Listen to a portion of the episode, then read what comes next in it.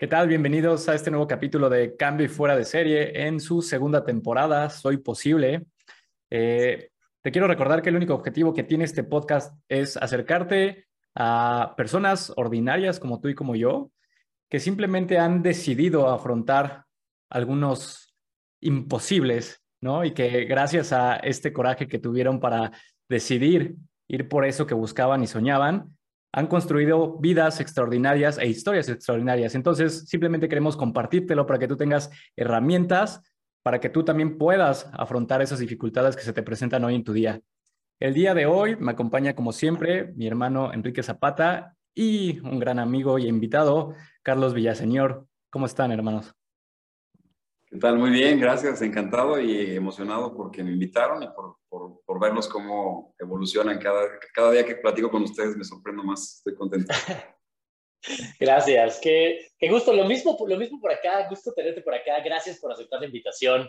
Eh, el día de hoy, para todos los que, los que nos escuchan, es un día especial porque a, a pesar de que tenemos relativamente poco tiempo de, de, conocernos, tal vez unos seis meses, ¿no? y de estar trabajando juntos, eh, vaya, o sea, creemos que, que, tu historia, lo que haces, cómo impactas tu manera de pensar, lo que tienes aquí en la mente, creo que es nada menos que digno de admirar. Y, y, y, es lo que queremos compartir el día de hoy, por eso te invitamos, porque de esto se trata, de eso se trata todo esto, ¿no? Que, que nos demos cuenta de que las personas que nosotros admiramos y vemos, como, como en este caso tú, ¿no? Carlos Villaseñor es una persona que muchas personas admiran, muchas personas en Querétaro conocen, es, es, eh, ha sido luz y faro para muchas personas en, en, el ámbito empresarial, en el ámbito personal. Pero lo que vemos hoy no siempre fue, ¿no? Y eso sucede en todos, en todas las historias, ¿no? Eh, lo digo por mí, lo digo por mí, lo que ven hoy no siempre fue. Yo tuve mi baño de la muerte, yo caminé mi propio infierno y tener, como lo dijo Leo hace unos minutos, tener el coraje de caminar el Valle de la Muerte es lo que del otro lado te va a llevar a ser mejor para impactar la vida de las personas, que al final es lo que te genera un valor, ¿no? El valor puede ser emocional, monetario, familiar, lo que sea, te va a generar un valor del otro lado.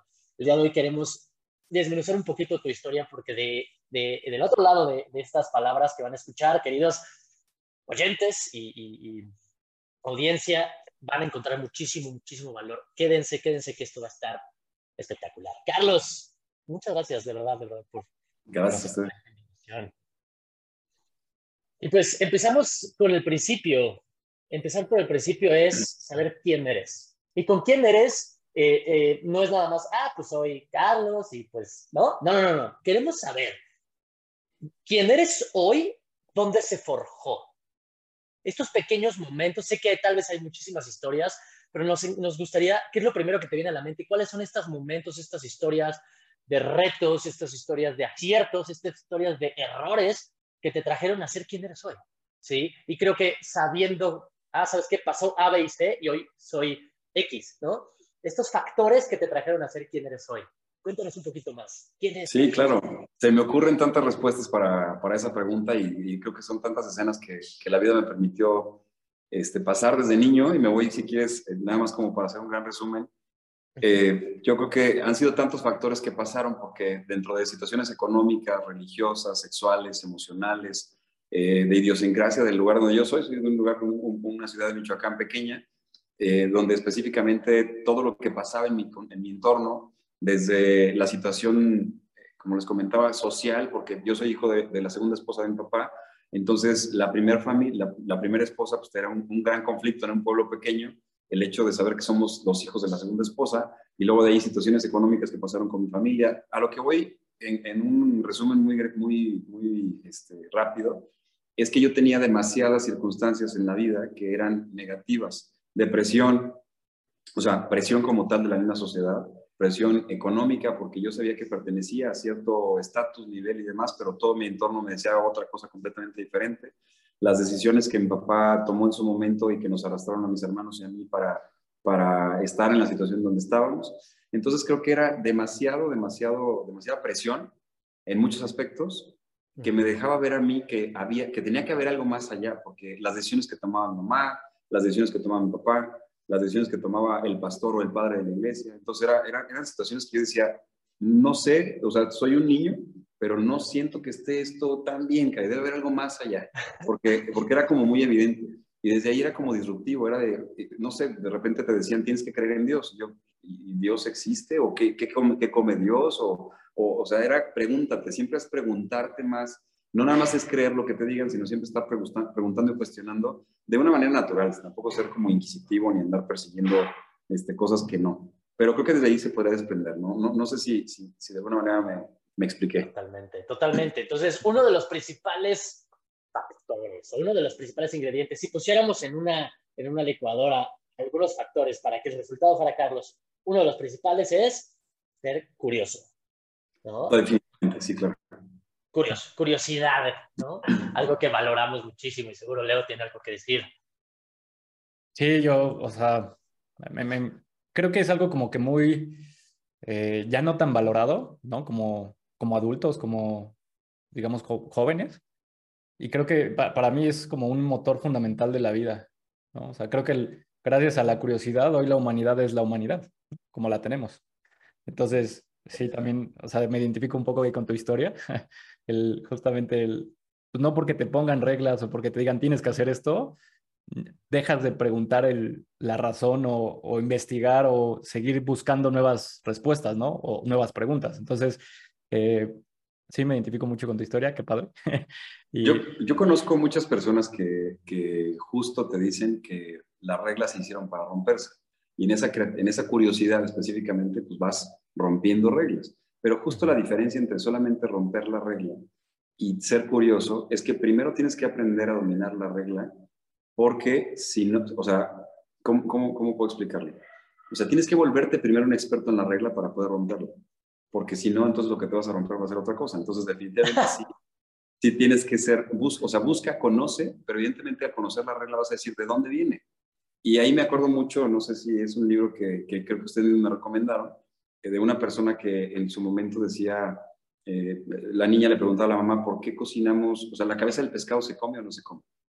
Y la mamá le decía, no sé, pregúntale a tu abuela. Entonces va a preguntarle a la abuela y, oye, abuela, ¿la cabeza del pescado se come o no se come? Pues no sé, siempre lo hemos cocinado así. Todavía vivía la mamá de ella, entonces ve, pregúntale a tu bisabuela. La abuela le pregunta y, oye, abuelita, pues me mandan contigo porque tengo dudas de si la cabeza del pescado se come o no se come. Dice, mira, mi abuelita era tan, tan pobre y tenía una cacerola, una cacerola tan chiquita que como no cabía el pescado le cortaban la cabeza. Entonces, eh, pues obviamente para, ahí es, no nos cambiamos la cabeza, pero al día de hoy pues tenemos todo, pero sigue, seguimos cortándole la cabeza todavía al pescado, hasta ahorita hasta nuestra generación, y entonces sí. nunca se preguntaban por qué, hasta que llegó una niña curiosa y dice, pero ¿por qué? O sea, ¿de dónde viene esto? Y vas, investigas, investigas, investigas, y te das cuenta que la cabeza también se come y tiene carne muy rica, tiene muchas proteínas y ya sabes. Entonces, como solamente por ser curioso descubriste algo que puede radicalmente cambiar una historia. Sí, claro, no nada más es ser terco por ser terco. Exacto. Oye, sin embargo, esta curiosidad estoy casi seguro que te ha traído muchos problemas. Sí, claro. pues entrada de los problemas, yo creo que los problemas son principalmente que mucha gente dentro del sistema que se maneja, que es un sistema creado por hombres, evidentemente, pues que si, si, si ellos ven que, van con, que vas contrario o que no vas exactamente por donde dice la regla, pues evidentemente te fichan y desde ahí comienzan los problemas comienzas a tener gente en contra, no apoyarte, incluso tu propia familia, o sea, te puede decir, estás loco, no va por ahí, o sea, nos han enseñado durante tantos años que el pescado, que la cabeza del pescado no se come, que tú estás loco. Y una vez que te ven comiéndote la cabeza del pescado, dicen, no, te vas a morir, te vas a enfermar, te va a dar cáncer. Cuando realmente tú dices, ya, ya lo investigué, o sea, no hay ningún dato que me diga que no se puede comer. Y además, como yo investigué, pues resulta que es un tema que lo inventó la bisabuela porque tenía problemas, ¿no? Era una paradoja muy sencilla. Pero al final es cuando tú descubres algo que puedes lograr y que además lo vives y entonces llega un punto en el que ya no te importa tanto el que dirán, pero sí, sí, por supuesto que son los problemas. O sea, esos problemas son los que, los ataques de las personas que tú pensarías que más te van a ayudar o cuando tú apuestas o, o pones, pones tus, tus, tus, recursos sobre algo y definitivamente se cae porque no hay ese apoyo, ese impulso de, de quien esperarías. Totalmente, totalmente. Bien, entonces, ingrediente número uno, curiosidad. Y también puede haber ahí dentro de eso resiliencia al, al, al, rechazo de ideas. ¿Qué otro ingrediente tenemos? ¿Cómo? No escuché al final. ¿Qué, ¿Qué, otro ingrediente tenemos en, este, en esta fórmula Sí, definitivamente, no sé si este ingrediente sea algo mucho más intangible, pero tiene que ver con el perdón, porque el perdonar es soltar. Y hay mucha gente que se lastima y se atora y se engancha directamente con una persona que lo lastimó consciente o inconscientemente. Y el hecho de ser una persona que puede practicar el perdón, porque no es nada fácil, realmente la vida me llevó, me forzó a perdonar a mi propia familia, a mis amigos, a los socios, a los, o sea, todas esas personas que, que no creyeron e incluso que, te hicieron sufrir. Entonces creo que el perdón, el hecho de poder soltarse y seguir corriendo sin tanto peso, sin tanta carga, es algo que, que cuando lo practicas dices, qué rico, porque mucha gente que no ha perdonado es difícil que pueda llegar a donde tiene que llegar con tanto peso arrastrando. Y entonces uno de, uno de esos factores yo podría decirte que puede ser el perdón, dentro de muchas cosas, ¿no? Pero si, si agregamos a, este, a esta receta mágica esa licuadora, algo que yo recomendaría es el perdonar. Y perdonar no es olvidar necesariamente, sino realmente ya no sentir una amargura, no sentir un dolor por algo que te hicieron en, el pasado, porque ahora entiendes que era necesario que pasara eso para que tú tomaras experiencia y al final fueron maestros. Pero cuando lo ves así, te cambia radicalmente el chip de, lo que estás haciendo. Brutal. Oye, Carlos. Dale, dale. Sí, es que, por ejemplo, yo, ese, digamos, como esa virtud o esa característica, eh, yo creo que es un poquito como compleja de practicar y de entender en un, digamos, como al inicio, como de alguna, de, tu, de tu vida, por así decirlo, ¿no? Creo que esa lección se, se aprenden gracias a situaciones muy difíciles, ¿no? Entonces, me gustaría saber un poquito de, o sea, ¿cómo aprendiste tú eso? Porque te digo, no es, no es normal, no es común que la gente tenga esa práctica, ¿no? Y, y te lo digo porque al final yo también es algo que practico, pero yo sé que es difícil. Yo sé que no, y, no es porque de repente lo leíste en algún libro y, ah, voy a empezar a practicar perdón.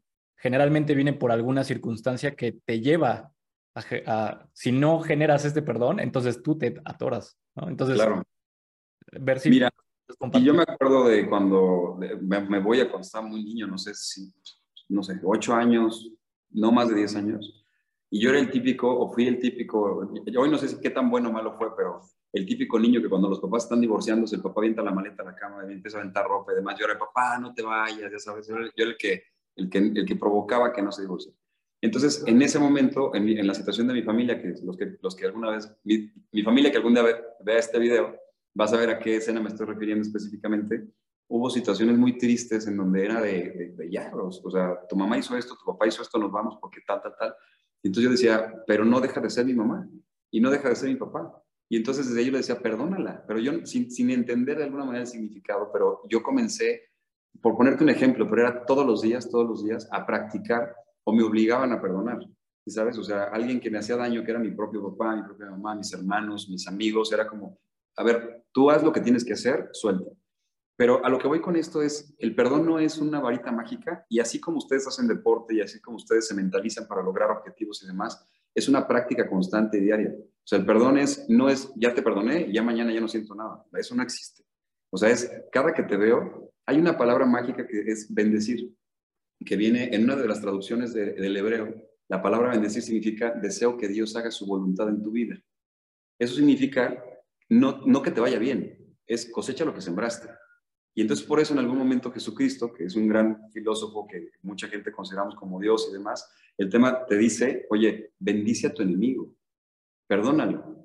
Entonces, el hecho de bendecir a alguien no significa te deseo que te vaya súper bien, bro. Significa vas a pagar todo lo que hiciste. Y entonces lo dices todavía con más, con más soltura, con más naturalidad y dices, Dios te bendiga, te bendigo, te perdono. Porque incluso haciéndolo así, uno, es un beneficio para ti. Y dos, dejas que la vida juzgue a esa persona que te hizo algo, porque la vida no se queda con absolutamente nada. Tú siembras manzanas y cosechas manzanas. Siembras enemistad, siembras pleitos, siembras celos, vas a cosechar enemistad, pleitos y celos. Entonces, desde ahí, cuando vas entendiendo muchas cosas, evidentemente el hecho de ir practicándolo, pues te, te, fortalece. Pero yo creo, para mí personalmente, el tema, esa herramienta de perdón, de practicarla, es brutal. O sea, eso es radical en todo. Quitas eh, miedos, quitas frustraciones, quitas odios, quitas rencores. Y es un, es, un tema que, que, te digo, al día a día lo tienes que practicar, porque me sigue, me sigue ofendiendo gente, sigo peleándome o discutiendo con, con, con este, personas cercanas, pero eso no significa que no esté practicando constantemente el perdón. Me encanta porque hay algo importantísimo, estoy aquí tomando notas, hay algo importantísimo y eso es que más allá, más allá de perdón, creo que la habilidad maestra que engloba el perdón es soltar. ¿Sí? Porque no es como que le perdones a la vida que, que haya sucedido X o Y, ¿no? No, no es como que, ah, perdono a la vida porque me lesioné o perdono a la vida porque me atropellaron. No, no, no, no, no. O sea, es soltar lo que no es para llevar. ¿no? Sí, sí. Y entonces, creo que esa es una meta habilidad, ¿no? Hay meta habilidades, como aprender a aprender es una meta habilidad, ¿no? Eh, si sabes aprender cómo aprender, puedes aprender lo que sea. Entonces, lejos de aprender algo en específico, primero aprende cómo se aprende, ¿no? De esa manera, yo creo que antes de aprender a perdonar, aprende a soltar. Y cuando tienes la capacidad de soltar, entonces la puedes dedicar a suelto factores de vida, suelto lo que no puedo controlar, suelto eh, alguna, algún daño que alguien me hizo que se le llama perdonar, ¿no? Entonces, eh, esta, esta habilidad como maestra, esta meta habilidad de, de soltar, seguramente te ha llevado a usarla, ¿no? a practicarla en determinados momentos clave. ¿Alguno que te venga en mente? ¿Algo que fue difícil soltar? No, no necesariamente perdonar, sino en algún momento algún proyecto que dijiste, es que este era el bueno. y pues, no, no, y hay que saber eso, soltar, con humildad. Mira, definitivamente es algo que, que es que buena pregunta porque me, me pasa constantemente, pero sí es un tema que yo lo convierto mucho, siempre pongo ejemplos como cuando tú aprendes a nadar o vas a aprender a nadar o estás en el mar nadando y quieres salvar a una persona. Entonces, primero sálvate tú. O sea, si tú quieres ayudar a alguien, pues primero sálvate tú. Evidentemente, si traes algo que te está hundiendo y que te está bajando y que te estás cargando, pues suéltalo. O sea, si lo que quieres es salvarte, si, lo que, si tu meta, tu objetivo principal es flotar, sobresalir, llegar a puerto seguro, a tierra segura, pues evidentemente si tu barco se hundió y traes todas las joyas y traes, eh, no sé qué, qué, ejemplo ponerte, la vajilla que te regaló tu mamá, o traes al guate que conociste en el barco porque te cayó súper bien, y, o a la chica que conociste, que te enamoraste, que suéltala, suéltala. No vas a lograr, no lo vas a llegar. Entonces es literalmente, en, en, algún ejemplo que yo te pueda dar, ha habido muchas cosas. O sea, yo tenía una dirección en, en la Universidad de Anáhuac en México, en, en, servicios educativos en agua, que para mí era la vida de ensueño porque yo tenía, me la pasaba viajando en avión por todo el país, a veces en temas eh, internacionales. Eh, tenía gente a mi cargo, estaba en el noveno piso de biblioteca en una, una muy buena universidad, tenía cierto estatus, yo hablaba con los secretarios de, de, educación de todos lados, dábamos cursos, yo tenía 20, no sé, eh, un poquito más de, ya no me acuerdo 27 años, donde realmente ya tenía mucha gente a mi cargo a nivel nacional y bueno, yo me sentía soñado, pero evidentemente llegó un momento en que dije, yo tuve esa intención de casarme y, tenía, y sabía que tenía que soltar ese algo que parecía relativamente cómodo para dar el siguiente gran paso. No sabía bien a dónde, pero yo sabía que tenía que soltarlo, porque si no lo soltaba, pues obviamente si tú quieres agarrar otra cosa con la mano, pues tienes que soltar la taza primero para agarrar otra cosa. Entonces, literalmente, si no sabes todavía qué es, pues suéltalo. O sea, la vida da tantas vueltas, la vida te da tantas oportunidades, solamente tienes que estar alerta. Y eso es un tema importante que, creo que me ha pasado, el tema de, dejar la universidad, que para mí se me hace algo muy prometedor, muy bueno, y eh, echarme a, la suerte a poner una inmobiliaria en Querétaro. Yo estaba en Ciudad de México, vine para Querétaro, y, descubrí muchas bondades dentro de, ese mundo inmobiliario y de ahí empecé a hacer muchas cosas aquí mismo. Claro. Pues se requirió mucho valor, ¿no? Sí, la verdad es que... Y muchas veces, eh, o sea, justamente lo que dices, ¿no? Es como si vas, digamos, como si fueras Tarzán y vas de liana en liana. Entonces, para ir avanzando, fuerzas tienes que soltar de la que estás agarrado, ¿no? Para poder agarrar la que sigue. Y sí, creo que muchas veces esa incertidumbre de tomar una decisión de algo que tal vez desconoces o que no alcanzas a ver, es, o sea, se requiere valor, ¿no? Y por eso no es como tan fácil eh, pues digamos, estar en una vida de, de, constante crecimiento, ¿no? Porque muchas veces te aferras a lo que ya has logrado, pero eso limita tu crecimiento futuro, ¿no? Entonces, sí, también considero que es una habilidad, o sea, fundamental para, sobre todo si, si, si tu, objetiva, tu, objetivo en la vida es mantenerte, digamos, como en este estado de ser tu mejor versión o estar buscando tu, un, mayor crecimiento como persona, como empresario, como deportista, como lo que sea, ¿no? Tienes que estar constantemente... Eh, Pero mira, acabas de decir algo bien importante. Cuando tú dices ser tu mejor versión, ¿cómo sabes que realmente eres una persona que eres un gran atleta? Me refiero a, literal carrera, ¿no? O, distancias, un gran maratonista. Pues corriendo maratones. ¿Cómo sabes? Hay, hay un libro que dice que, que, la prueba de la paciencia, la prueba de, de, la, eh, de la paciencia, más bien, tal cual, si tú pides paciencia, te van a mandar prueba. O sea, si yo pido ser paciente y estoy en una hamaca en la playa con un coco, pues eso no, no, a nadie le cuesta paciente ahí, ya sabes. O sea, ponme en prueba. O sea, ponme donde yo esté hablando con ustedes y tenga a mi niño aquí, me tire el café encima y entonces me embarre todo y cuando yo, o sea, que está grita y grita y grita y además está, o sea, y tocan el timbre y brincan y te tiran. O sea, eh, ahí es donde vas a ver a la persona que realmente es paciente. Pero una persona que quiere ir más allá, no solamente está viendo a ver dónde viene la prueba, se produce prueba, se prueba a sí mismo. Y entonces es ahí donde dices, es que es difícil soltar lo que ya tienes. No, suéltate. O sea, tú dices que eres una persona que va a lograr objetivos, échale. Eres una persona que va, que va a conquistar Querétaro, ve a Querétaro. Pero no conozco a nadie, conoce a alguien. Pero, o sea, si sabes, es como literalmente ponte a prueba, ponte a prueba, porque si tú dices que eres un fregón que logras todo, demuéstrate primero a ti que eres un fregón que logra todo. Y entonces ahí es donde viene precisamente uno de esos, de esos grandes éxitos, porque nos estamos esperando como a ver qué me depara la vida. No, no, es triste escuchar a una persona que dice la vida me ha traído hasta aquí. O sea, la vida me trajo. No, no, no, no por favor, ni, me hables, no quiero juntarme con esa persona. Si tú dices, yo pensé y, y, tracé en mi vida llegar hasta aquí y por eso estoy aquí, o sea, así sea que vendas paletas o esquites o, o seas el mejor empresario o hagas burpees, o sea, yo te digo, si tú lo planeaste, te admiro y te felicito. Te lo juro. Sea, es un tema, es un tema, hay, hay muchos factores externos que tú no controlas, pero lo hemos visto de mil maneras, no te preocupes por eso, literalmente no los controlas. Si se da, si, si hay una, una, explosión y si el volcán de no sé dónde, si el tsunami, pues, pues ni modo, o sea, sé preventivo también, no seas tonto, pero al final sí hay temas en donde, en donde tú podrías controlar y trazar tu vida para ir palomeando a donde quieres llegar.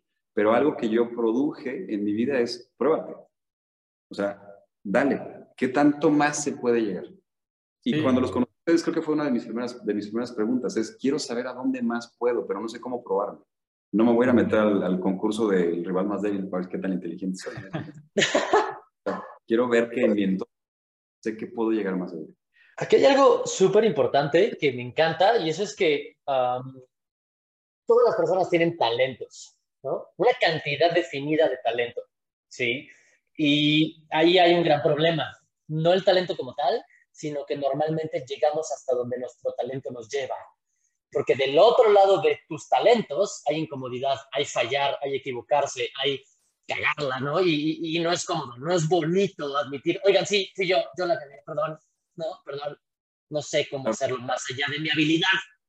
Entonces, lo que sucede es que tu mente y tus creencias, tu automatismo, tus reglas internas o externas te van a limitar. Ah, hasta aquí eres bueno, listo, ¿no? No, es que no soy bueno para las matemáticas. No, es que perder peso es muy difícil. No, hombre, es que ir al gimnasio yo no soy para eso. Es que todas estas creencias que te limitan más allá de tu talento. La realidad es que ahí no está la limitante. Ahí simplemente es hasta donde llegó lo fácil. Ahí, hasta ahí llegaste fácil. Pero ¿qué crees? Todavía faltan años luz de cosas que puedes hacer. ¿no? Y realmente la limitante es exclusivamente tu capacidad de empezar en la zona difícil. Sí, claro. entonces, no te permitas hacer las cosas por talento, ¿no? Porque ahí sí, entonces te llevó en automático, como dijiste, ¿no? No te permitas decir tu talento. Entonces, todo el tiempo estuviste viviendo bajo tu talento y bajo la zona fácil.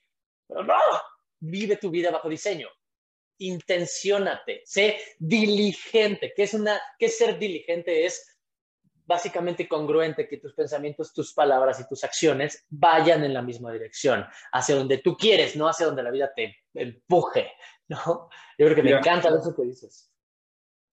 Sí, Leo, te interrumpí hace rato, perdón. Ah, justamente, o sea, es que quería resumir lo que está, bueno, creo entender que lo que mencionaste se podría resumir en ser intencional, ¿no? Y, y, justamente te quería preguntar, ¿en qué momento de tu vida te diste cuenta de ese poder? De que cuando tú le metes intención a tus acciones, empiezas a crear, ¿no? Porque creo que eso también es una de las grandes virtudes del ser humano, la capacidad de crear, ¿no? Y para poder crear tienes que ser intencional en, en, en, primero tomar esa decisión. Entonces, por ejemplo, ahí, en, en, digamos, cuéntanos un poquito de tu historia, ¿en qué momento te diste cuenta que tenías ese gran poder de decir, ok, si yo me enfoco en algo y decido y acciono, veo que empiezo a construir algo y a crear nuevas cosas. Mira, yo, yo tuve una formación, mis papás, esto es importante, creo que va con todo el contexto, pero mis papás, a raíz de tantos problemas que tuvieron en, en, en muchos aspectos de la vida, se convirtieron al cristianismo cuando yo tenía como entre 10 y 12 años, no me acuerdo bien, no fue un procesito ahí pequeño. Pero eso me, me, arrastró también a yo vivir algunos años de mi vida muy intenso el cristianismo, no sé si unos 6 o 7 un poquito más. Pero, pero yo, había muchas dudas, porque ya sabes que la religión te dice, pues, pues cree, ¿no? O sea, los caminos del Señor son misteriosos, o sea, no, no juzgues, uh, no juzgues a Dios, o sea, no, no juzgues al pastor, al padre, al tal, entonces, pero yo era de, no, espérate, o sea, explícame, tiene que haber un poco más de, de, fundamentos, no nada más es, este, el que tiene fe le dice ese monte que se mueva, y en el mar y camina, ya sabes, o, sea, no entiendo, no, no, no, no, no va, va muy, tiene que ir mucho más allá. Y esto te lo digo porque en algún momento yo tomé un curso, esto fue, creo que estuve, eh, tenía unos 17, 18 años, y fui a un curso en Aguascalientes, un diplomado, que tenía que ver con política y liderazgo y demás. Y en algún momento el rector de esta universidad se llama La Concordia, este, un tipazo, este, Pepe Toño. La verdad es que fue, fue un tipo que, me, que, me, que quizá mandó un mensaje y, y, te lo platico rápido, es una dinámica en donde nos puso a todos, éramos puros abogados, era como una media luna, éramos unos 15, 20 personas, y nos dijo que él tenía en ese momento la capacidad de darnos el puesto que cualquiera quisiéramos. Y entonces nos dijo, pasen adelante, tráiganse su silla y se van a parar aquí adelante conmigo. Y entonces nos pidió que levantáramos la silla, nos preguntó primero el puesto que queríamos y todos empezaban a decir secretario de acuerdos del juzgado, no sé qué, todos éramos abogados, ¿no? Entonces el, el, el o sea, empezamos a decir muchos puestos que en ese momento nos correspondían. Y yo dije, pues sí, si estamos jugando, pues bueno, yo quiero ser gobernador de Michoacán. ¿no? Para empezar, ya de ahí vamos a ver qué pasa. Y me aplaude y me dice, venga, mi gobernador, tráigase su silla. ¿no? Y entonces, literal, nos, la regla era que levantáramos la silla desde el respaldo sin doblar los codos y él iba a contar un minuto, eh, iba a contar los segundos del minuto. Si alguien del equipo, cualquier persona, bajaba o doblaba los codos, él comenzaba a contar desde cero. Y entonces, bueno, ya te sabrás que, que, al segundo 15 o segundo 20, pues todos estamos temblando, morados, porque estaba pesada la silla y demás. Y entonces muchos, muchos, pues se rajaban. Y él decía, mira, no pasa nada. Si tú te rajas, pues nada más dilo así tal cual. Me rajo, soy un marica, me voy a sentar. Y entonces, pues unos no queríamos decir eso y otros decían, pues venga, me rajo, soy marica y ya no quiero ver en qué termina el juego. Bueno, ¿quién creen que terminó ese juego al final? Señor. Y entonces, pero yo me quedaba con las manos así, pero de repente él sigue dando su curso y ya me tenía a mí con las manos estiradas. Y yo era como de, oye, bro, ¿y, y qué pasó? O sea, ¿y mi gobernatura? Ya sabes. Y entonces él me dice, ah, sí, claro, váyanse, vete a sentar. Entonces ya me siento y le digo, sí, sí, pero pues yo gané la gobernatura. Y dice, no, no, no, a ver, ¿quién les dijo que para ser gobernador o para tener un, para ser juez necesitas cargar una silla? Y nosotros, ¿cómo? Dice, no, yo les dije que pasaran acá y que agarraran su silla. Pero tú no necesitas una silla para poder ser gobernador. ¿Quieres ser gobernador? Ve a ser gobernador. No intentes ser gobernador, ve a ser gobernador. Y entonces ahí, literal, nos dijo, hay mucha gente que no trae cargando una silla, que trae cargando una sala encima o una casa encima, porque le dijeron que para poder lograr algo tiene que sufrir y tiene que cargar esa casa. Tira la casa, tira la silla, tira la sala y ve y haz lo que tienes que hacer. Y entonces, en ese momento, cuando a mí me lo dijo, te puedo decir que todos los otros 20 siguieron en la misma historia que siguieron ese día, pues les entró por aquí, les salió por acá, pero para mí fue un detonante que yo dije, wow, o sea, yo no traigo una casa encima, traigo como 70 ranchos encima que no me dejan ni moverme. Y mi decisión fue, suéltalos. Y en ese momento fui con una chica que me gustaba y le dije, me gustas, para mí tú eres mi novia, tú ponle fecha cuando quieras que empezamos. Y era como, o sea, empecé como a practicarlo porque yo estaba expuesto a que me dijeran, estás loco, te sientes muy seguro, lo que quieras, pero empecé a ver tantos resultados que de ahí no he parado hasta el día de hoy. De decir, lo quiero, voy por él. Y lo, y lo decreto, y lo confieso, y lo creo, y hago cosas alrededor de para crearlo. Y, y dentro de muchas cosas, el tema de, de, de cómo yo veo la vida desde dos puntos de vista es, lo puedes ver desde el miedo que es odio, frustración, engaño, coraje, lo que tú quieras, o desde el amor. El miedo no me gusta, no lo quiero. Entonces, trato de ver absolutamente todo desde el amor. Incluso a mis enemigos, incluso a las personas que no me quieren, desde el amor. O sea, es necesario el viento en contra, es necesario el caos, es necesario para que tú puedas crecer. Son necesarios esos enemigos. Y desde ahí es que quizá ese, este, eh, eh, concretamente la respuesta sería eh, desde ese evento, que fue como no sé si 18 años, ya estaba en la universidad, este, fue algo que fue, que fue detonante. Y de ahí fue creciendo y creciendo, por, obviamente fue madurando la práctica. Brutal.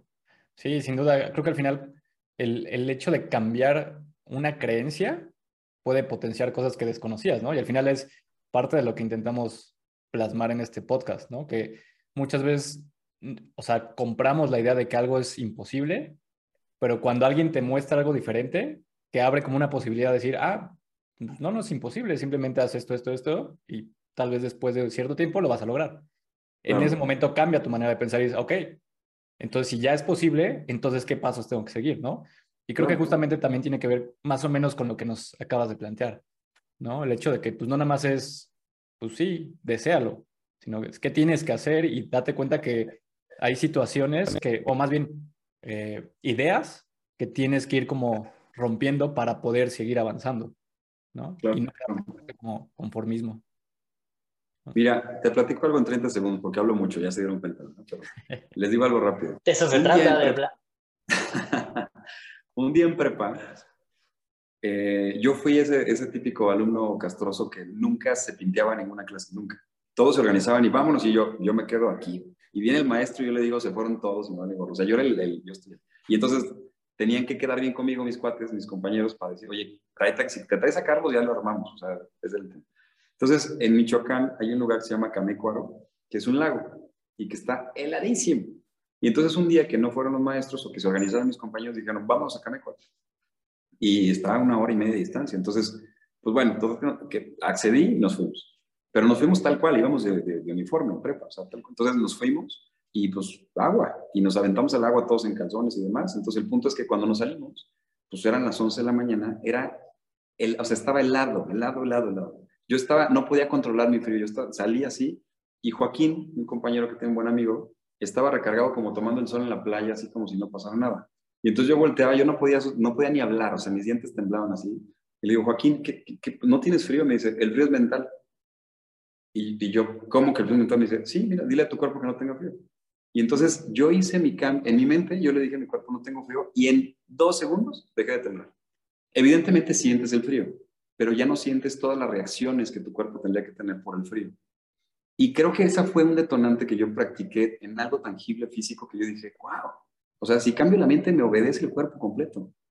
Y entonces ahí fue esa pequeña práctica, quizá no tenía el conocimiento que ahorita, pero hoy le agradezco a mi maestro Joaquín, que fue, que te digo, había otros 20 compañeros que seguramente escucharon todos, pero yo lo practiqué. Y yo dije, pum, frío, ahora no tengo frío, ahora voy a temblar y empiezo a temblar. Y ahora, ahora no, no tengo frío, entonces estoy normal. Dije, wow, está cañón. O sea, esto es, es muy fuerte lo que me acaban de enseñar. Y desde ahí fui como practicando. Súper.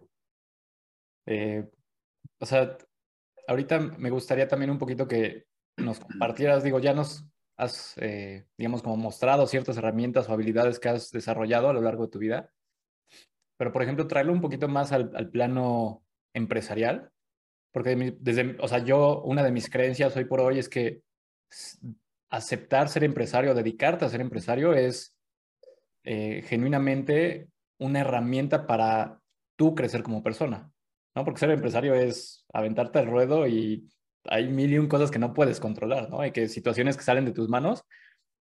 Y creo que si lo tomas con esta filosofía de crecimiento y más o menos con lo que tú nos has estado platicando, genuinamente te ayuda o sea, muchísimo a, crecer como persona porque tienes que aceptar, tienes que soltar, tienes que perdonar, tienes que gestionar muchas cosas, ¿no? Entonces, eh, me gustaría que nos platicaras un poquito de tus, o sea, como momentos como empresario o como emprendedor en algún momento, que, o sea, que tú veías como, no, es que esta está imposible, o sea, genuinamente no sé ni cómo hacerlo. Y probablemente tiro la toalla, pero por alguna razón decidiste no hacerlo, ¿no? Y hoy estás donde estás. Claro. Pues mira, mi papá cuenta una historia que me, que, no sé si historia, pero una anécdota, eh, o, parábola, no sé cómo decirlo, pero había un cuate en un reino, no sé cuál, mi papá se la sabe perfecto, y no me acuerdo nombre ni apellido ni nada, donde la tradición era que cada determinado tiempo el rey hacía una competencia en, en el castillo para que el, el, tipo que lograra ganar la competencia se casaba con la hija del rey. Esa era la regla. y, y, la competencia era un, en la alberca real, digamos, en un castillo, estaba llena de pirañas, cocodrilos, este, anguilas y todo lo que pueda matar a una persona dentro, de un, dentro del lago, una alberca.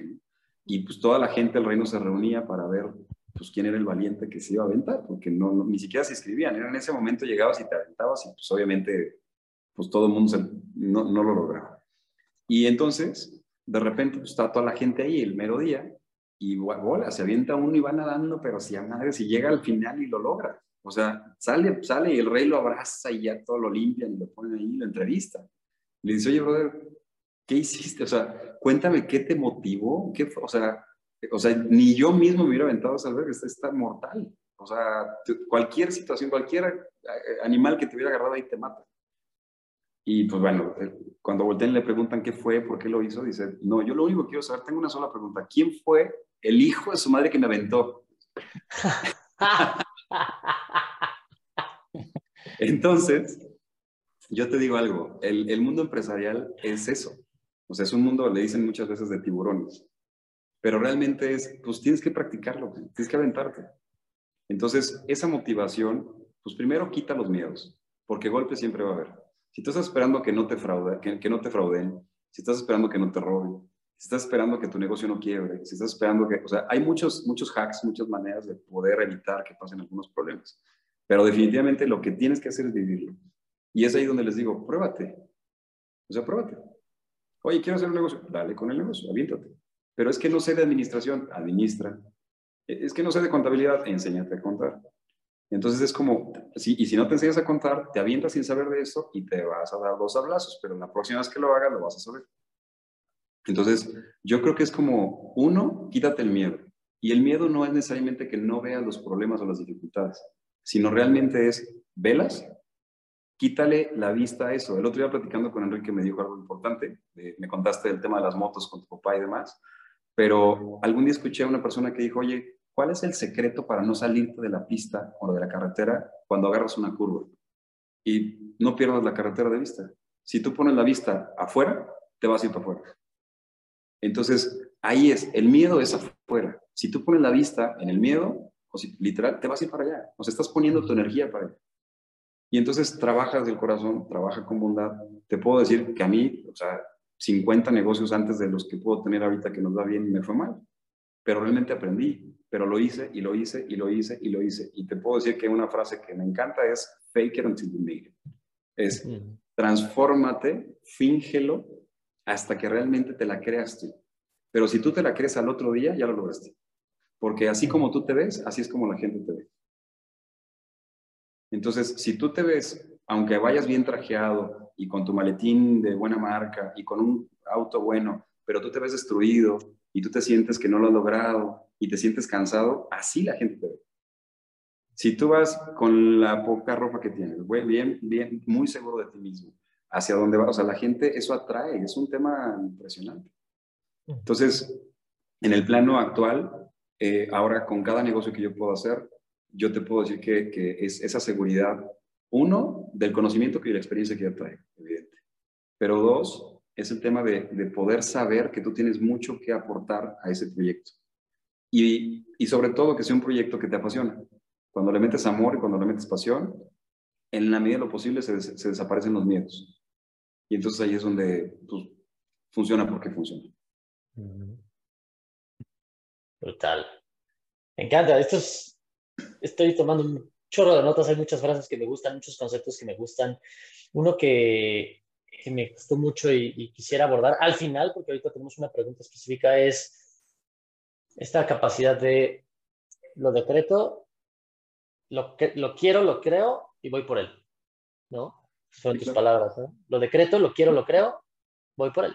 Entonces, ah, me gustaría que lo abordáramos al final, porque creo que vale la pena eh, que ese pensamiento sea algo con lo que la gente se quede, porque coincido mucho con esto, creo que es algo que todavía me falta practicar, porque como todo es una práctica, ¿no? Cuando la gente me, cuando platico con alguien, ¿no? Que ya logró ponerse super fit y ya logró tener cuadritos y ya logró ganar músculo, y ya logró lo que sea, a nivel físico es muy palpable. Les pregunto, oye, ¿cuál fue la sesión de entrenamiento más importante?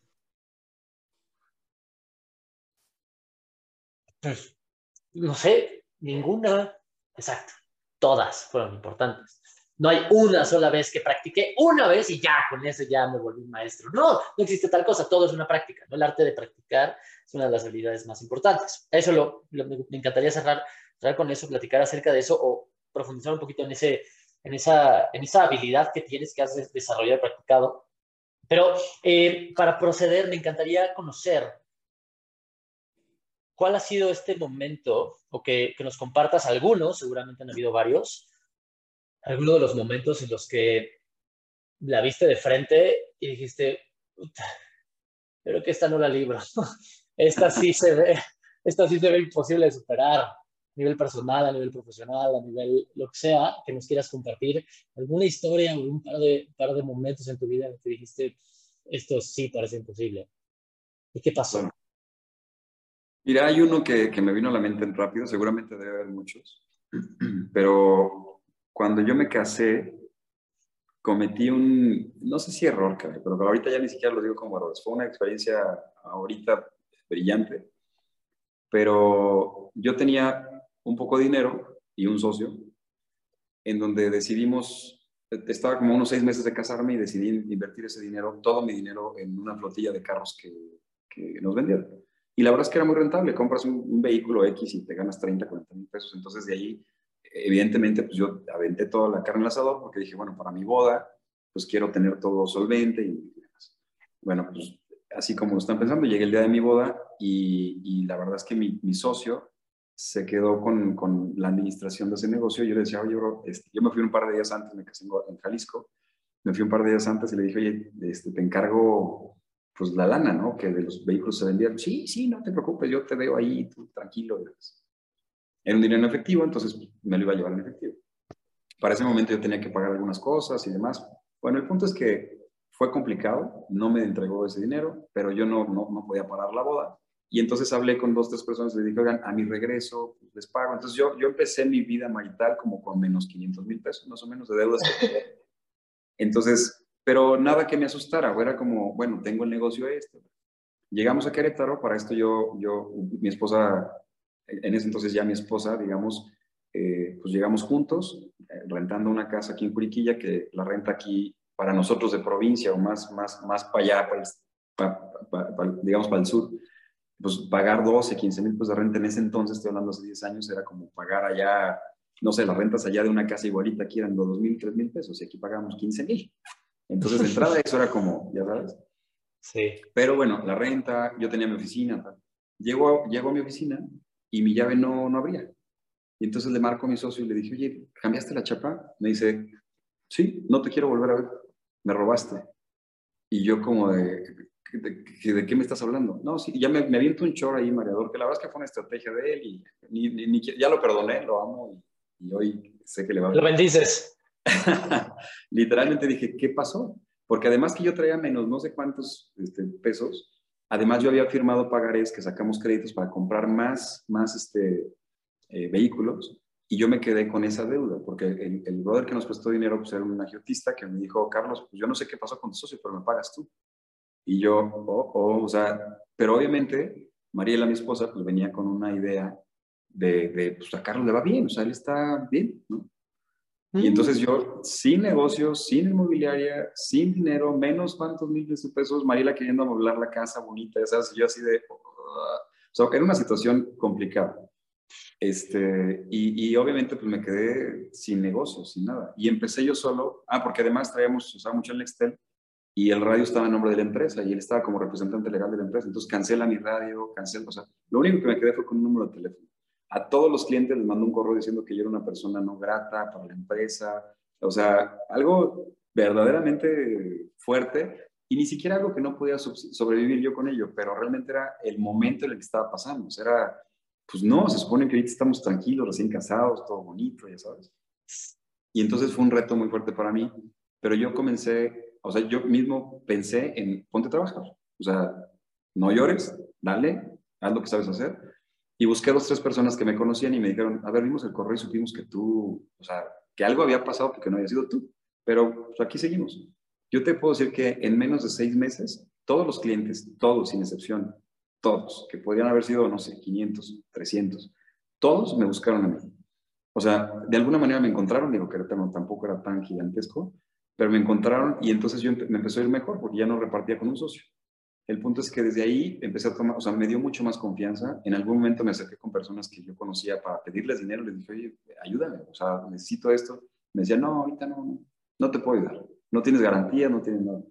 Pero eso, aún eso me ayudó a yo mismo a, remangarme y decir, te toca. O sea, sí, patroncito, sí, abogado, sí, lo que quieras, pero te toca todo. Y error o, virtud pues, era de que yo no quería decirle a mi esposa que no tenía dinero. Y entonces, pues yo, le, o sea, todo era felicidad, yo la llevaba, o sea, vamos al cine, yo, sí, vamos al cine. Y queremos ir a comer al restaurante, y yo, ok, sí, este, digo, es, es difícil, ¿no? Y, y, más porque ella viene de una, de una familia que socioeconómicamente como tenía acostumbrada a algo relativamente bien, que yo mismo quería darle, pero no, no sabía cómo decirle, no lo tengo. Entonces, para mí fue un reto muy fuerte, se platica y se escucha relativamente sencillo, pero pasaron mucho en ese, en ese inter. Y, fue caótico, fue caótico. O sea, este, pero de verdad es que me acuerdo mucho de, en ese, en ese inter, un cuate me dice que estaba buscando un terreno para una llantera. Y me dijo lo que, lo que estaba buscando, para renta. Y yo, sí, claro. Entonces, le enseñé 30 terrenos de, diferentes índoles. Y al final me dijo, ¿sabes qué? No, yo creo que voy a comprar un terrenito de unos 3 millones. Y yo, ok, le enseño las opciones. Entonces me dice, me dice, es que no me has enseñado nada de lo que yo estoy buscando, yo quiero esto. Le dije, no, a ver, lo que tú estás buscando vale 16 millones está en Bernardo Quintana. O sea, no hay manera que pueda yo venderte. Me dice, vamos a verlo. Yo, ¿qué? Bueno, fuimos a verlo y me dijo, esto es lo que quiero. Y ese día me dice, lo quiero. Y yo, me habías pedido todo lo contrario. Bueno, una comisión que me dio oxígeno, pero resulta que él cuando, cuando, lo, cuando digamos, vendemos este terreno, él tenía un dinero que era de su papá y, tiene medios hermanos. Entonces el papá le dice, me estoy metiendo en problema con tus medios hermanos, porque ellos dicen que tú te quieres quedar con esa llantera. Y entonces ya no quiero el terreno, véndelo. Y me habla y me dice, oye Carlos, ¿sabes qué? Vende ese terreno, yo no quiero. Pero te estoy hablando de meses después, tres meses después. Y entonces esa comisión, que para mí ha sido la comisión, la vuelvo a hacer otra vez, porque vuelvo a vender ese terreno, lo vendo así. Y entonces, pues me cae otra vez esa comisión. El tipo que, que literalmente compra ese terreno me dice, oye, administrame tal negocio, y me gustó cómo me atendiste, tal, bueno, de ahí para arriba, para arriba, para arriba, pero fueron, temas como, sí de mentalidad, sí de aventarme, sí de, o sea, yo no sabía vender un macrolote, aunque soy abogado, pero tiene muchos tecnicismos y demás, pero me aventé a hacerlo. Y desde ahí pues, despunté porque además era el corredor inmobiliario o sea, además abogado y que me estaba especializando en impuestos. Entonces ya era como, como que traía mucha carne para poder estar en ese mercado y la verdad es que desde ahí empecé a crecer. Por ponerte algún ejemplo, te digo, pero fueron diferentes circunstancias, pero todo fue acá. Entonces, no me voy a rendir, no, así, pateame, escúpeme, bríncale, no me voy a rendir, yo sé a dónde voy. Y no me voy a regresar, porque para mí era muy fácil regresar a mi pueblo, decir, papá, ayúdame, ponme un negocio, lo que sea. O decir, pues háblale al suegro y que te eche la mano. Era, no hay manera. O sea, ráscate con tus propias uñas y dale porque tienes que salir adelante. Y, y eso, pues, es una buena experiencia para contar, Brutal. Pero uh, antes, de, antes de, de, dejar esta anécdota atrás, me gustaría, yo sé que, yo sé que eh, los verdaderos momentos difíciles no son los extraordinarios. momentos difíciles son cuando no pasa nada. Sí. Cuando, cuando estás allí, cuando regresas del cine y estás estás esperando que llegue una llamada, estás esperando a ver cuando te contestan el correo, estás esperando cuando no pasa nada. Allí es cuando es difícil, cuando dices, lo estaré haciendo bien, cuando dices, es lo correcto, o sea, no me voy a rendir, pero ¿a qué precio? Y, no tendré que cambiar de camino, o cuando no pasa nada, cuando hay silencio. Allí es cuando se puede Sí, claro. Mira, yo creo, definitivamente creo que el tema de, me encanta, me encanta la filosofía, pero la inteligencia y la sabiduría son bien importantes en esto. O sea, vamos a echarles al Ecuador a estas dos frases, o sea, inteligencia y sabiduría, definitivamente. Y creo que la, la, la sabiduría es la inteligencia aplicada. ¿Sabes? ¿Y qué es inteligencia? En una de las definiciones o de las mil definiciones que hay, sería a medida, en la medida de lo posible, huir de los peligros. O sea, si tú sientes que te va a causar un peligro, huye de él, quítate de él. Y eso te vuelve un tipo inteligente. ¿Peligro para qué? Para lo que sea que no vaya con tu visión o con lo que tú estás buscando. Entonces, quieres ser sabio, obviamente, decíamos el otro día, it's not about time, it's about timing. O sea, no es, necesitas buscar el momento correcto. No es nada más el tiempo, es el momento en el que lo haces. ¿Sabes?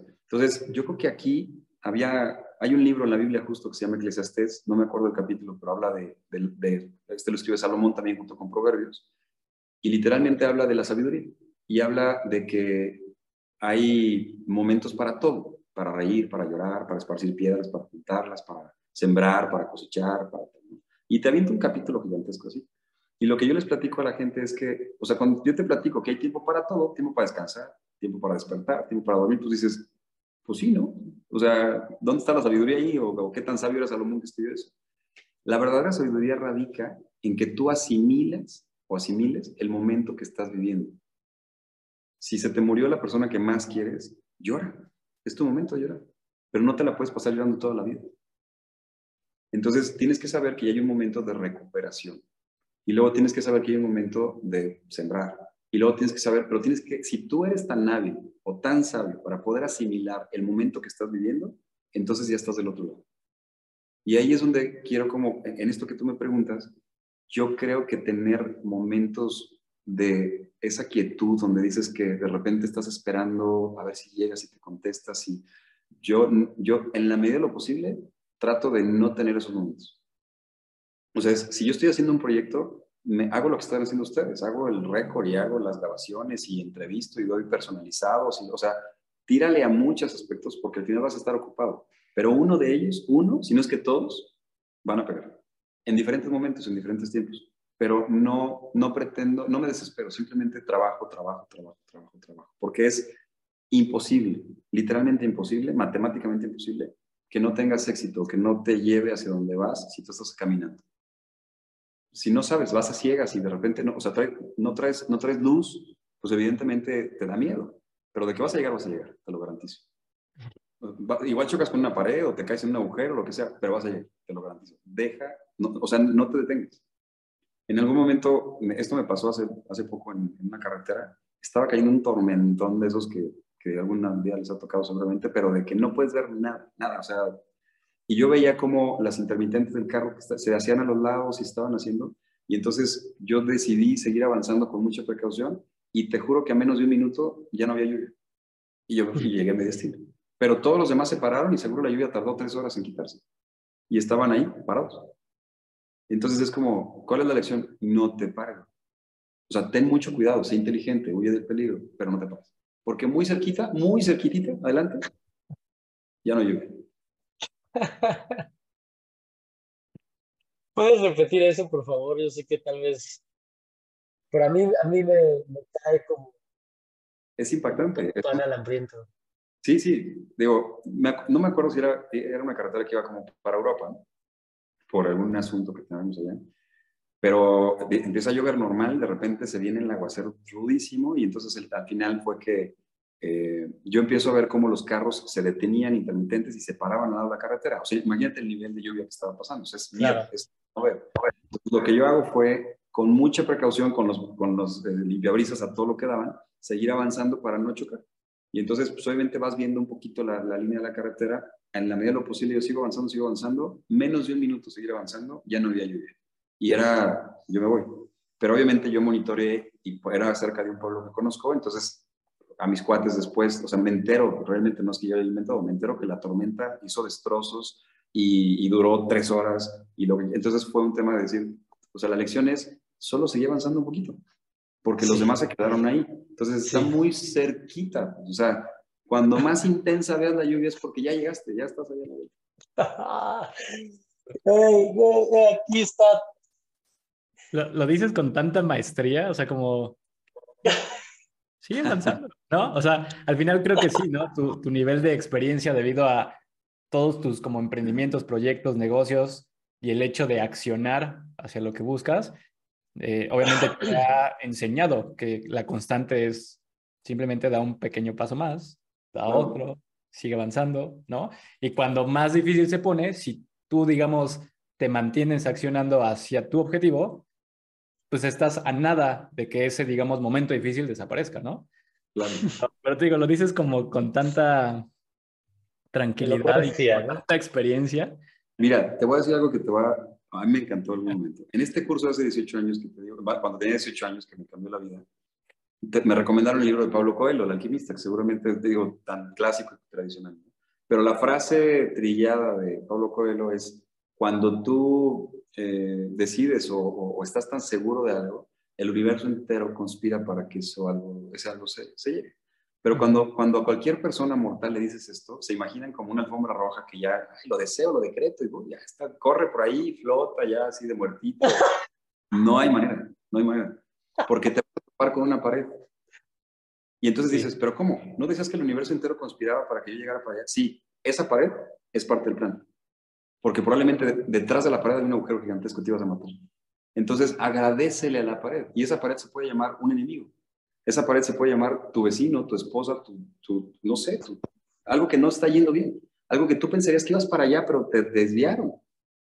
Y entonces tú dices, ah, era mi plan, no puede ser, maldito Pablo Coelho, no tenía razón. No es cierto. O sea, es, vas bien, da vuelta, fluye, fluye. Y sigue avanzando. Y sigue avanzando. Y volteas y le dices a este brother, Dios te bendiga, te perdono, porque eres parte del plan. Ni cuenta te diste, pero eres parte del plan. Vámonos. Y entonces ahí es donde te digo, o sea, sigue avanzando, sigue avanzando, sigue avanzando. Porque si, si entonces, en lugar de seguir avanzando, estás buscando cómo tumbar esa pared, brother, te vas a cansar, te vas a lastimar, no lo vas a lograr y te vas a matar en el agujero. Entonces... ¿Para cuándo el libro? Pues hay que hacerlo juntos, anotado, anotado aquí. Estas lecciones, hermano, yo creo que ahorita casi me haces llorar. Estuviste a a tres palabras de hacer llorar, porque justamente es algo que, que sucede mucho y es que siempre hay tormentas, siempre hay dificultades, siempre hay, no puedes evitarlo, ¿no? Y es, es um, naif, es ingenuo creer, es ingenuo creer que, como decías, ¿no? Ah, ya, ese es el camino del éxito, listo, lo camino y voy flotando, ¿no? De muertito, como decías. No, no, no, no, no, por ahí no es, y, así no funciona. Y si tú esperas que la vida te dé exclusivamente eso, estás esperando vivir una vida muy vacía. Si viéramos, si, si, si, te platico, oye, vi una película buenísima, vi una película buenísima de alguien que el todo le sale bien y no pasa nada. ¿La verías? No, no, no, la verías, no Digo, vi la película de un güey que se llama Luke Skywalker, donde es el más fuerte de todos y pues nunca hay malos, porque pues nadie, nadie quiere pelearse con él y es tan, tan bueno y tan fuerte que pues no pasa nada. Claro. o sea, no, eso no es la historia. No, la historia no se rige así, no se escribe así. Entonces no pienses flotar de muertito hasta llegar a tus objetivos, porque entonces ni siquiera te van a saber, ¿no? Entonces, esto que dices, estas lecciones, anoté, anoté la, la, la fórmula es soltar y perdonar, ser curioso, ser intencional, tener la práctica de practicar, gozar de seguridad, pasión, inteligencia y sabiduría. Cosas que creo son lecciones súper, súper importantes. Ya tienes los capítulos de tu libro, ¿sí? Eh, donde puedes compartir, o sea, podemos compartir en este episodio que es cerca de una hora, date cuenta, son pequeñas cosas que tienes que hacer y que tienes que perfeccionar a lo largo de, de, de los días, practicar, son pequeñas cosas que haces todos los días pero algo clave es lo que acaba de decir Carlos, y eso es que no esperes que el camino sea perfecto. Es perfecto, pero no como tú crees. Es perfecto, pero no como tú crees, porque tú no tienes la capacidad de ver las cosas, tú no tienes la capacidad de visualizar cómo es que todas las variables del universo van a funcionar.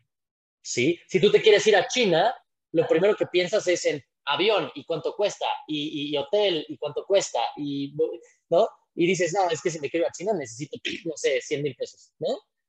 No, te limitaste a las cosas que tú crees posibles. Pero puede ser que un amigo te diga, oye, necesito un guía, me acabo de cancelar mi guía, no me quieres acompañar a China un mes. Es que necesito que y tú, porque pues tienes estabilidad, bla, bla, bla, bla. Y no lo esperabas, ¿no? Si tú te limitas a pensar que tu camino es el camino que, que quieres vivir y, no estás dispuesto a chocar con otras paredes para evitar caerte en el hoyo, eh, sacar, dar la vuelta y siempre pensando en el siguiente paso, eso es yo creo que algo súper, súper importante. No importa qué tan lejos esté la meta, siempre puedes dar el siguiente paso, sí o sí. No importa dónde estés, no importa qué estés haciendo, siempre puedes decir, ok, va, va, va. Sí está cañón, no sé cómo se ve la meta, se ve muy fuerte esta tormenta, pero ¿puedo hacer un metro más? La respuesta siempre es sí. Siempre. Siempre, ¿no? Y se va a ver oscuro y se va a ver, se va a ver totalmente, vas a ver tinieblas, vas a ver eh, eh, eh, oscuridad y va a haber miedo. Y quítate los miedos, porque golpes siempre va a haber. Todas frases tuyas, hermanito, de verdad. Y ponte a prueba. Al siguiente paso. ¡Wow! brutal. Brutal. Ah, no sé si quieras agregar algo, Leo. Pues con todo esto, al final, te digo, creo que eres una persona que, o sea, que sí, genuinamente admiro. Y por lo mismo que eres una persona que se atreve a hacer cosas, me gustaría saber hacia dónde va Carlos Villaseñor. O sea, hoy por hoy la gente podría decir, no, pues que ya tiene todo, ¿ya, ya qué? ¿No? ¿Ya qué hace? Pero, o sea, yo creo y lo que veo en ti con las pláticas que hemos tenido es al final eres una persona que sigue siendo curiosa, ¿no? Que sigue buscando qué, puede hacer para ser mejor o para mejorar el entorno, lo que sea. Entonces, me gustaría que nos compartas un poquito qué, o sea, qué hay ahorita en tu mente para decir, me veo así en los próximos años. Pues miren, ustedes fueron gran parte de esta respuesta que voy a dar porque he descubierto un, un, este, un mundo muy diferente ahorita y creo que se basa mucho en la conciencia y platicaba también con Enrique este tema porque mi idea ahorita es, no sé, no sé si se escucha muy presuncioso esto, pero dicen, yo antes decía que un líder o un maestro, su característica vital, eh, primordial es, es que tiene seguidores. Pero acabo de cambiar ese concepto porque es un verdadero maestro, es alguien que crea más maestros. Y entonces cuando tú tienes, cuando tú ya descubriste de alguna manera pasos para el éxito, no quiere decir que a todos les funcionen igual pero sí puedes transmitirlos. Y entonces lo que yo podría hacer principalmente con mi gente cercana es transmitirle eh, técnicas, eh, de alguna manera lo que a mí me funcionó con toda la humildad diciéndole, oye, no significa que esto sea copia y pega para ti, pero realmente yo creo que si encerraría esto en, una pequeña eh, recomendación para esa gente que un día me va o le voy a regalar esta, esta experiencia, sería, empieza por ti, pero empieza amándote. O sea, ámate con todas tus fuerzas. Enamórate de ti más que nunca. Porque una vez que tú, si tú, si tú, si tú no amas a tu persona, si tú no te amas a ti, no me digas que amas un proyecto, ni siquiera sabes qué es amar. No me digas que amas a tu familia o a tu hijo, a tu esposa o a tu negocio, a tu papá o a tu hermano, no sabes. Y, no te juzgues porque realmente nunca te enseñaron qué era amar. Pero primero ámate a ti y amarte va de la mano con el perdón. Perdónate por todas las veces que lo regaste, perdónate, perdónate por todas las veces que ofendiste gente, perdónate por todas las veces que te ofendiste a ti mismo, que comiste o te pusiste cosas que no tenías que haberte puesto, que, que decidiste cosas que, que, sabías que no tenías que haber decidido y te fuiste para allá. Entonces, solo perdónate y ámate. Y, es, y vuelvo a lo mismo, es una práctica, no es de ya me amo mañana, y, pero si es necesario que vayas y finjas amarte en el espejo, véaslo.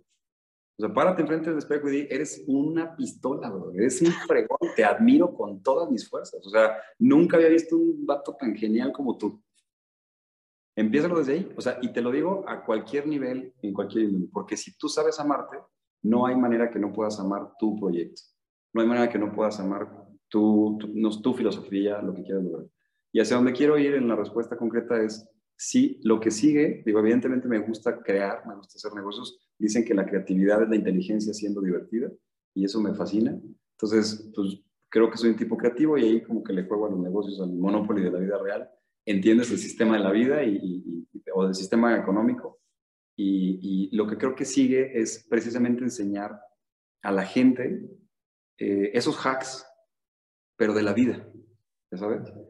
O sea, y aquí creo que podría hacerle mucho clic a la gente que va a escuchar esto, es yo implementaría, si tuviera la posibilidad, en las universidades, en las secundarias, en las primarias y si es necesario desde el maternal, clases de fisiología, clases de economía o finanzas y evidentemente de un tema de amor, de amor propio.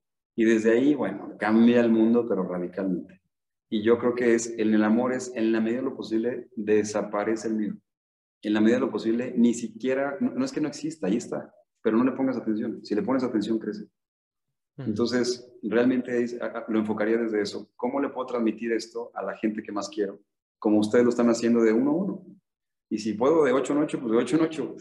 Pero, ya sabes, pero, pero velo, velo haciendo. Pero también creo que la gente, estamos acostumbrados a lo tangible, a lo rápido, a lo expresa.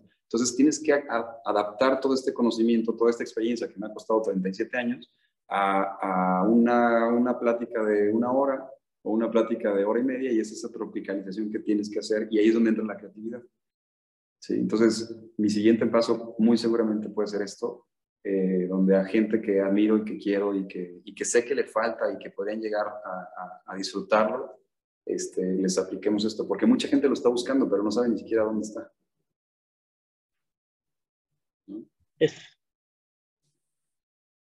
Es espectacular y, cambiar y tener esta perspectiva, ¿no? De no solamente quedarte en ti, sino trascenderlo hacia los demás. Ya es cuando, cuando desbloqueaste, digamos, el, el, nivel de, el siguiente nivel de, de, propósito, ¿no?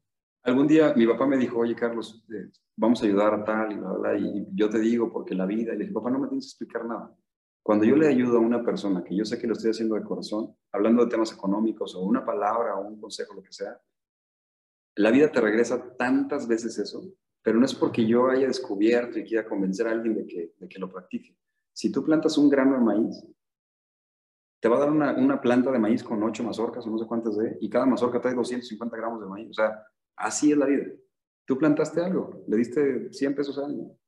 No esperes que si alguien te regrese 100 pesos la vida te va a regresar muchísimo, pero cuando lo das genuinamente, cuando das realmente algo que importa. Y entonces si lo hago con un tema de un apoyo económico, cuando lo haga para poder cambiar la vida de una persona, para darle seguridad, amor y demás, pues imagínate todo lo que la vida está por regresarte. Y por eso me regala personas como ustedes y como algunas otras personas que me han ayudado a llegar a donde, estoy. Gracias.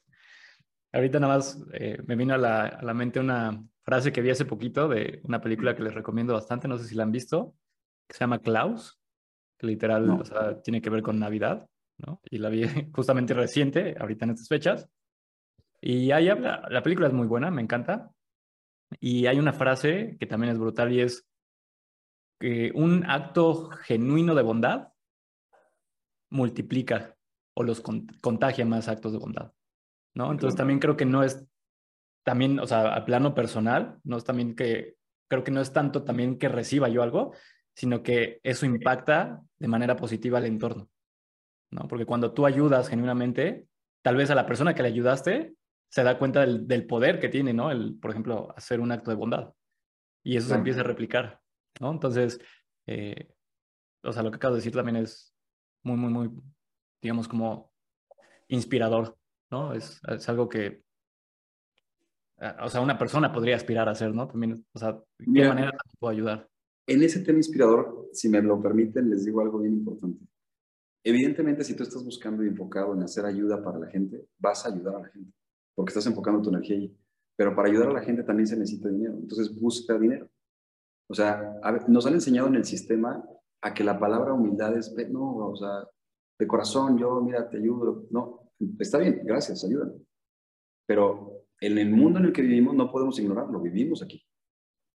Eh, o sea, no porque el celular me haga daño para que las ondas del cerebro me afecte lo que yo no lo voy a usar, o sea, es algo que vivo en el mundo, lo necesito para comunicar, para trabajar. Entonces, si tú, si el dinero lo ves como una herramienta, lejos de como una maldición, literalmente tú ve por dinero.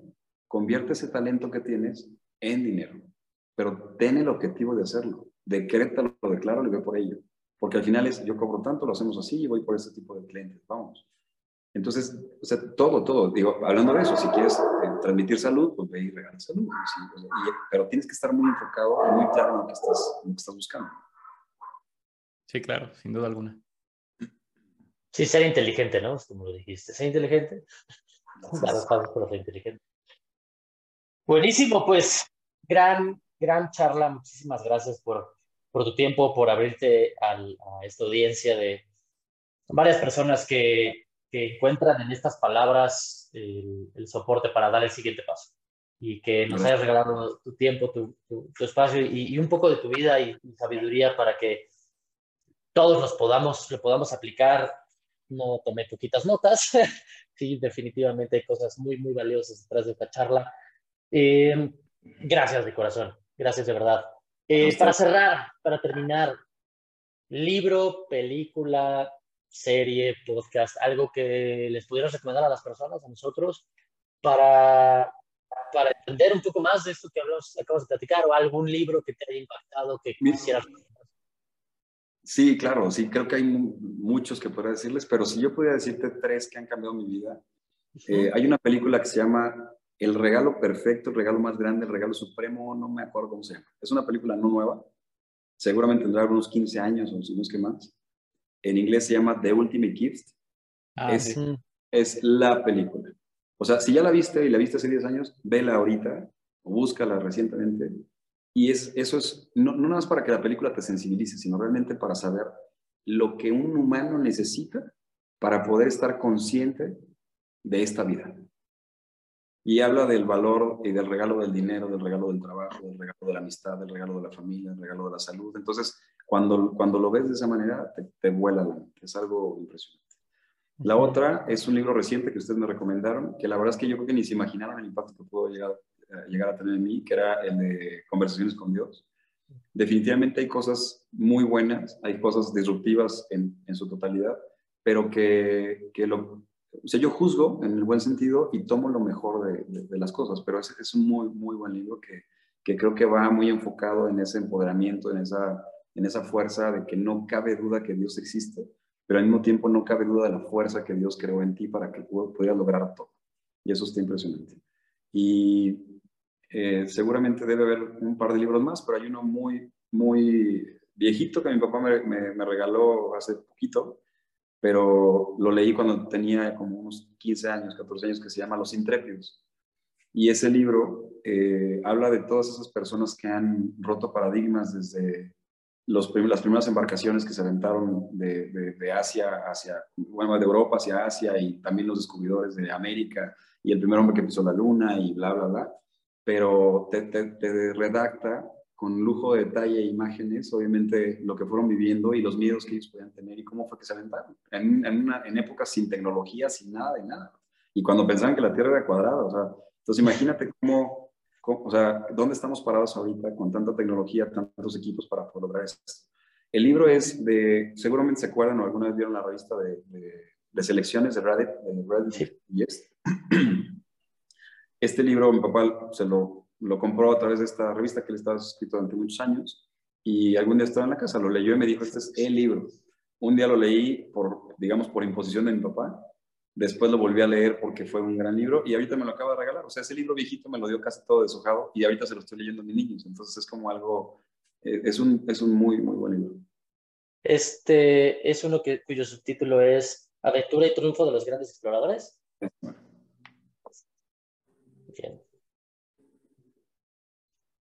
Buenísimo, pues grandes recomendaciones.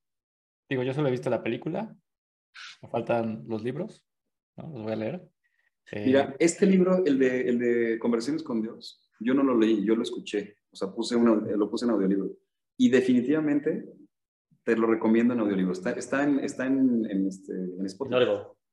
O sea, definitivamente, porque, porque el tipo que lo redacta es el tipo, o sea, tiene una voz así, haz de cuenta que es Dios hablándote, que está cayendo.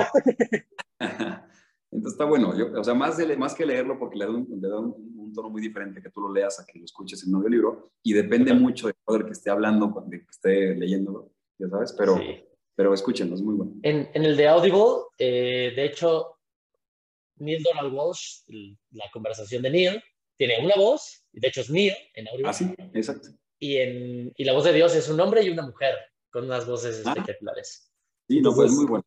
Es muy va, va switchando, pero dices, ¿también está en Spotify? Está en Spotify, sí. Es el que yo escucho. Ah, cierto. Totalmente. Totalmente gratis en Spotify. Gran dato.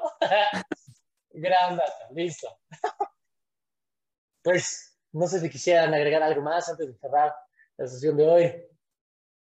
Pues yo agradecerles también a ustedes por, por el impacto que han tenido en, en, mi vida. Probablemente lo visualizan, pero no lo han asimilado al nivel de impacto que han tenido y les agradezco mucho y así quizá van a llegar a mucha gente a través de crear más maestros, ustedes como maestros. Los admiro en muchas cosas, seguramente nos faltan a los tres todavía muchas cosas por aprender, pero yo creo que están en un muy buen camino y si me lo permiten decir con toda la, con toda la confianza que nos tenemos hasta ahorita, en esa posible tormenta que se ve tan intensa, pues están a nada. Y, y decían también en el tema de, eh, escuché, ayer justo me puse una, de repente agarro playlists en, el gimnasio mientras estoy haciendo ejercicio, que ya me enfadan unas y agarro la que sea al azar. Y tocó un rapero español, pues españolete, que son más filósofos que los mexicanos que nomás están hablando de drogas y mujeres y demás. Entonces le tiran, le tiran un poquito a, eh, a, a muchas cosas, pero decía que el principio, más bien que el final está muy cerca del principio. O sea, y, y, y, de ahí me, trans, me, trans, eh, me, trasladé como tal a una frase que ustedes me decían que es el status quo. Entonces, de verdad, cuando lo, más fácil, lo más sencillo, lo más básico es lo verdaderamente importante. Es donde realmente está todo lo mero bueno. Y entonces, ustedes están muy cerca de ahí. Y, y están muy fácil a lograr. Digo, unas cositas que también a mí personalmente nos faltan, pero y los felicito, su proyecto es un gran proyecto porque no cambian empresas, cambian vidas. Está Gracias, gracias. Muchísimas gracias. No, por nada. Pues yo encantado y agradecido las veces que necesiten. Buenísimo. Eh, Leo, ¿algo que quieras agradecer antes de cerrar? Bueno, agregar antes de Ya nada más eh, agradecer otra vez nuevamente a Carlos. También gracias por, por todo lo que ha, sido, en, en, al menos en mi vida, ¿no? Generalmente pues, tenemos poco de conocernos, pero sí eres una persona que admiro y me gustaría seguir aprendiendo bastante de ti. Y pues también gracias a ti, hermanito, por, por otro episodio, gran episodio. y sería todo, nada más que nos sigan en redes sociales. Recuerden que estamos en Spotify, eh, también en el canal de YouTube como Cambio Fuera de Serie. Suscríbanse, eh, denle like ¿no? al video para que llegue más gente. Y también si tienen ganas de seguir recibiendo más información acerca de bienestar, tenemos un canal de Telegram, ¿no? Entonces también ahí a través de nuestras redes sociales nos pueden seguir y mandarnos mensajes para que los incluyamos en esta red privada. Sería todo. Buenísimo. Pues yo también te agradezco muchísimo, Carlos, te agradezco muchísimo tus palabras, eh, tu amistad, eh, el espacio que nos diste hoy y, y pues también estoy súper, súper emocionado por todo lo que viene, eh, lo, todo lo que tenemos que seguir aprendiendo mutuamente y todo lo que podemos lograr lo que podemos lograr a partir de ahora, siempre que demos el siguiente paso. Muchísimas gracias a ti que nos escuchaste el día de hoy. Esto ha sido un gran episodio con una historia real de personas que simplemente dieron el siguiente paso, confiaron, decretaron, eh, se dieron cuenta que miedo siempre va a haber. Eh, más que el, que el, miedo, el miedo lo tienen que soltar y simplemente hay que aceptar de que van a haber golpes, pero hay que seguir avanzando. Esta fue una historia más para recordarte que el éxito no es con lo que se nace, es se lucha y hay que seguir caminando. Es una historia en la que te contamos es que lo imposible es una creencia limitante. Y si tú estás abierto a escuchar y aprender de estas cosas extraordinarias, tal vez tú también un día digas, soy posible. Nos vemos la próxima.